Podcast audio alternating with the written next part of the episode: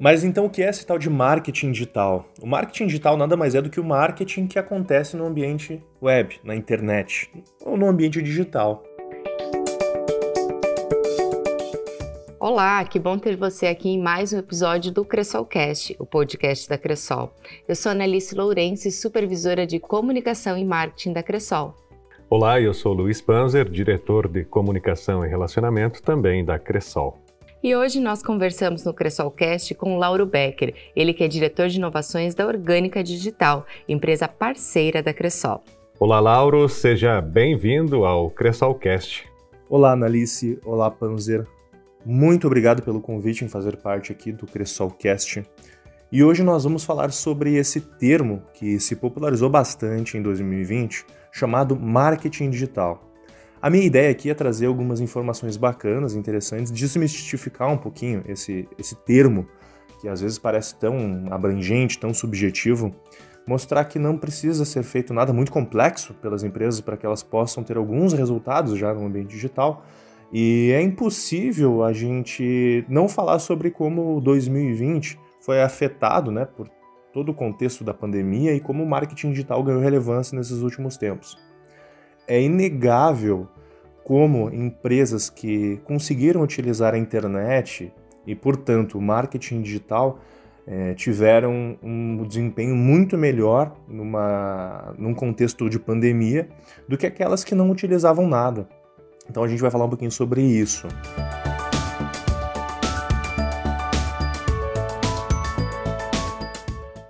Então, me apresentando, meu nome é Lauro, eu sou um dos fundadores da Orgânica Digital, uma agência de marketing digital que existe desde 2007. Então, nós estamos completando em poucos dias 13 anos de estrada. E nesse tempo, a gente viu diversas ondas, diversas questões que foram se popularizando no ambiente digital. E eu estou para te dizer que esse ano foi um dos anos com maior adoção e uma aceleração de adoção de estratégias digitais e de aplicativos e de funções através da internet do que nos outros tempos.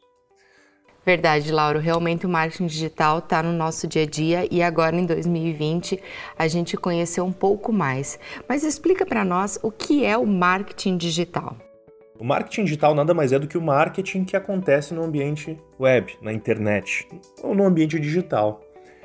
É o uso de qualquer ferramenta né, que a gente está acostumado no nosso dia a dia, como redes sociais, sites, uh, e-mail, envio de e-mails e assim por diante, tudo isso é marketing digital. Então, no marketing digital, as empresas elas conseguem se aproximar dos seus públicos.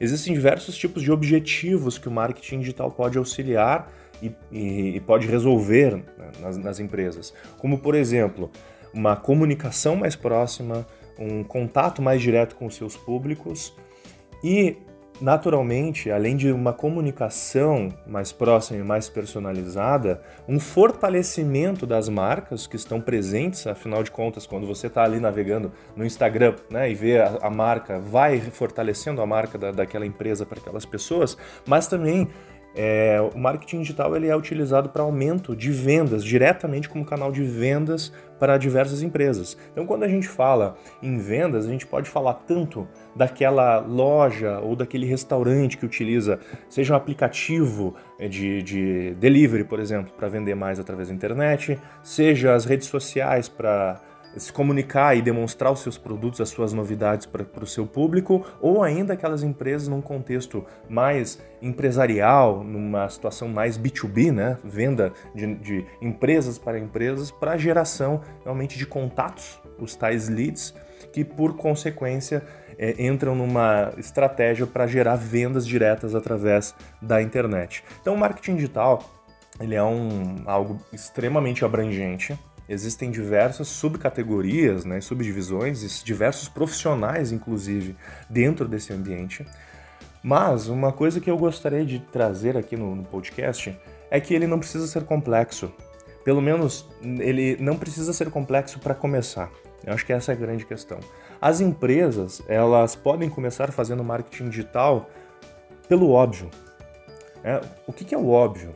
O óbvio é uma empresa ter um site, é, uma empresa, quando eu buscar sobre determinado assunto, ou, por exemplo, pelo nome dela, ela aparecer no Google com o um mapinha, no que nós chamamos ali de Google Meu Negócio. Então, isso é óbvio. Então, isso já é marketing digital. Estar presente, estar é, disponível para quando as pessoas buscarem por aquela marca. Isso já é marketing digital. Agora, para estratégias mais complexas, como eu falei, de geração ali de contatos, leads e vendas, aí sim, aí a gente começa a cavocar um pouquinho nesse mundo aí e algumas coisas bem mais evoluídas e mais complexas, como automação de marketing, começam a entrar em cena. Muito bom, Lauro. Na prática, as pessoas acabam fazendo e usando do marketing digital e nem se dão conta que talvez isso está sendo praticado. Traz para nós algumas ações de marketing digital. Fazendo aqui uma breve lista do que dá para fazer com marketing digital, a gente poderia citar algumas coisas bem simples, bem práticas. Então é possível entender melhor o público, né? conquistar mais clientes, receber feedbacks desses clientes, melhorar o relacionamento com eles, fidelizar esses consumidores através de conteúdos e, e, e comunicação, educar o mercado, isso é uma coisa muito legal quando existe um produto novo, algo diferente, disruptivo, que ninguém entende ainda direito. O marketing digital, ele pode fazer essa educação de mercado, mostrando para que serve aquilo ali. Aumentar o conhecimento de marca, né? então a presença da marca em si, o reconhecimento dessa marca é, para as pessoas, a própria geração de contatos barra leads, que foi o que eu falei, reforçar os diferenciais competitivos das empresas, né? O que uma empresa faz que os seus concorrentes não fazem e assim por diante. E por fim, a gente precisa lembrar aqui que o objetivo de uma empresa é gerar receita, gerar lucro, além de outras questões naturalmente que nós sabemos. Mas aumentar a rentabilidade dessa empresa, por fim, é um dos grandes objetivos do marketing digital, assim como as outras ações de marketing, né? E Lauro, 2020 foi um ano realmente que a gente precisou se reinventar. E a internet ela esteve ainda mais presente, conectando as pessoas, né, formatando essas novas relações por causa justamente desse distanciamento social. Mas não só isso, o consumo também mudou no ano de 2020 em função da pandemia. E a internet ela teve cada vez mais presente nesse sentido, né? O que, que mudou no consumo através do digital? Chegando ao final de 2020, esse ano tão cheio de desafios e tão atípico que nós tivemos, é importante a gente olhar para trás e entender o que mudou né, no comportamento das pessoas na internet nesse ano. Então, tenho alguns números que podem demonstrar isso de uma forma bem prática e bem objetiva. Por exemplo, agora, é, nesse, nesses últimos meses, no segundo trimestre de 2020, eu tenho informações aqui de que 5 milhões de pessoas, veja bem, 5 milhões de pessoas compraram pela primeira vez no comércio eletrônico. Ou seja, no segundo trimestre de 2020, 5 milhões de pessoas que não tinham comprado ainda pela internet compraram pela internet. Isso é uma adoção em massa dos meios digitais. Então, aquelas pessoas que não têm tanta familiaridade, ou até aquelas pessoas de um pouco mais idade que não estão tão acostumadas ou se sentem tão seguras em comprar pela internet, começaram a comprar por falta de alternativa, por uma questão de segurança, por uma questão de praticidade. E a partir do momento onde essa barreira foi vencida da primeira compra, a tendência é que isso se torne um hábito. Então, as pessoas, naturalmente, a partir de agora, vão comprar mais pela internet.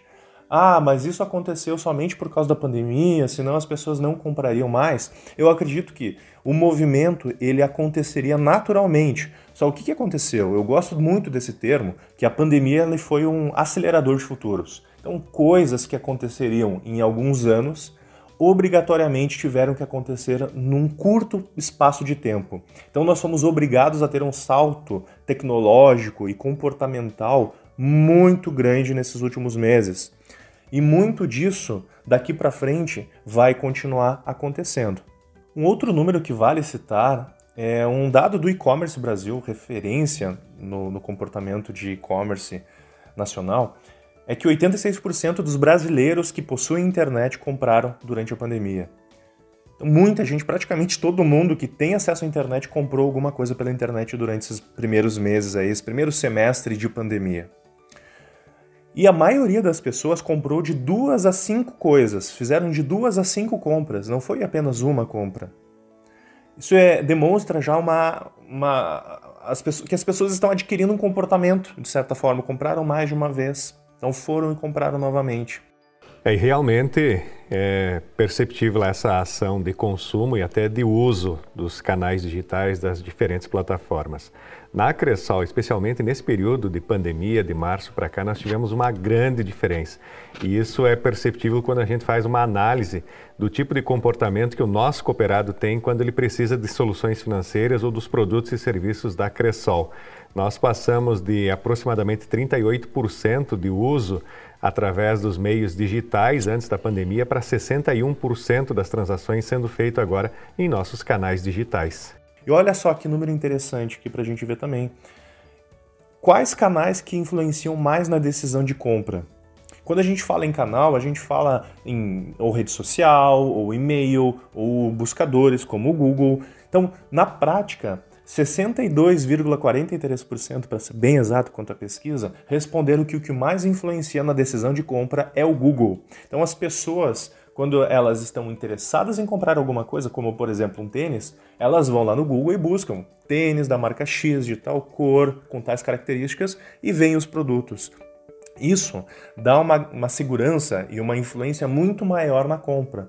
Logo em seguida, quase empatado, vem Instagram e Facebook, praticamente com a mesma força.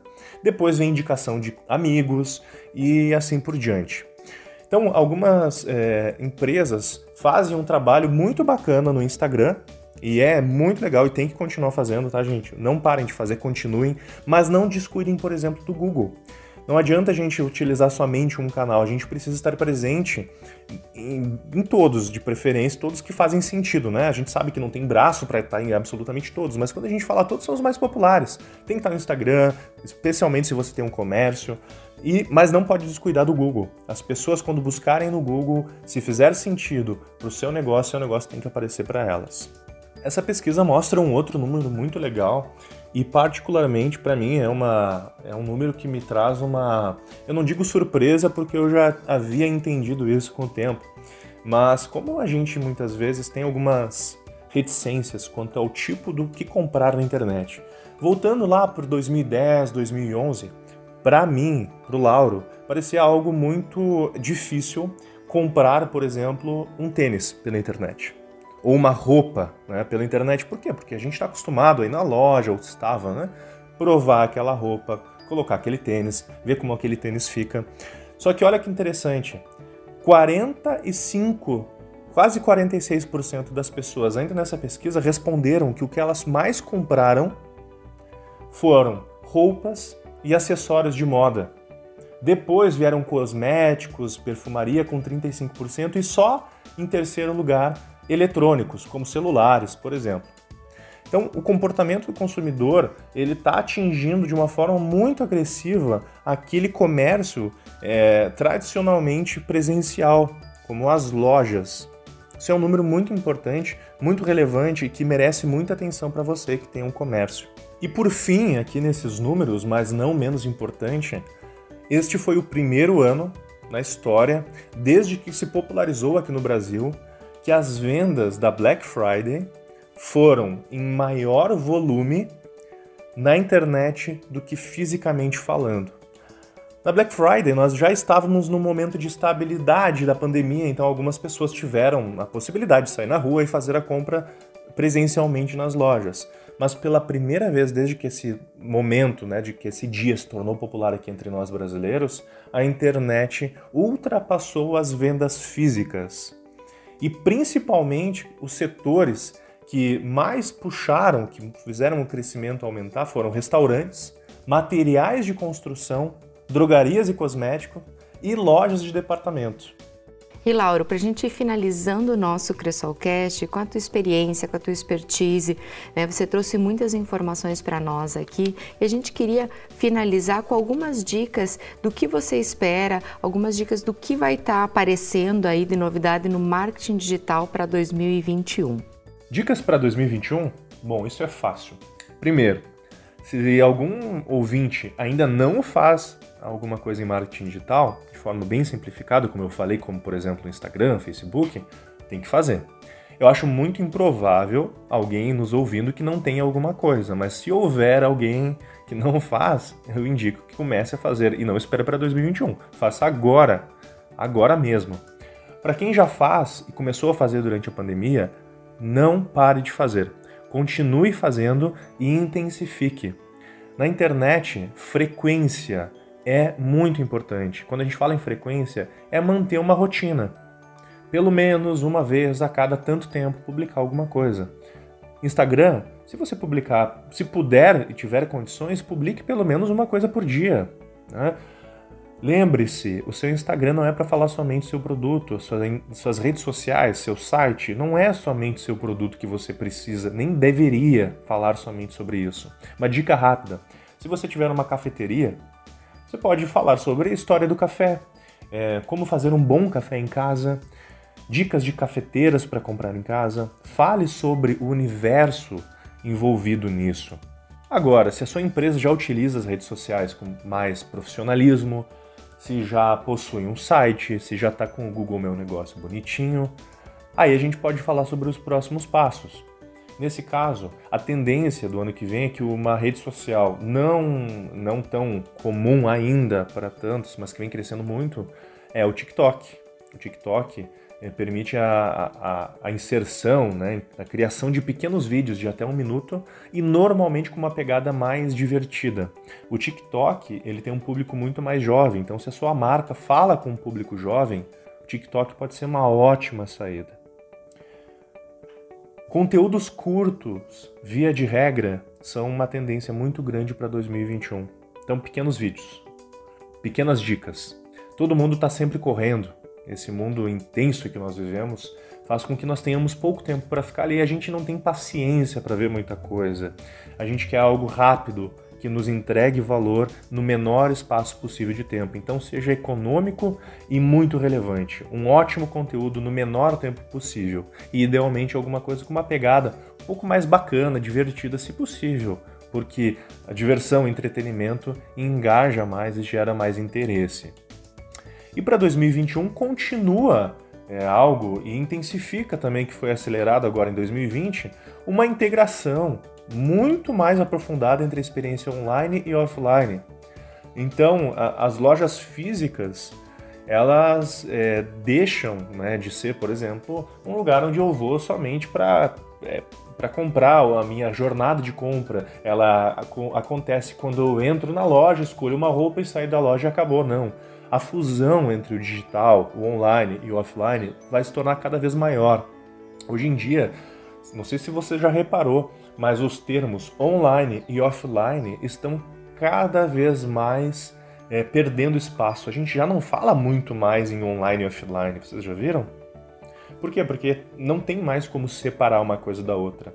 Então a nova realidade é essa que nós temos, com um ambiente digital muito forte, com algumas coisas começando no digital, concluindo no físico, outras coisas começando e concluindo no, no digital, poucas coisas, pouquíssimas coisas, tendo a jornada de compra, ou seja, todo o processo né, onde a pessoa vai lá, entende sobre o negócio, sobre o produto e compra de fato e termina a sua, sua compra são pouquíssimos exemplos para a gente citar aí, não me vem nenhum na cabeça, para ser muito sincero, de algo totalmente offline.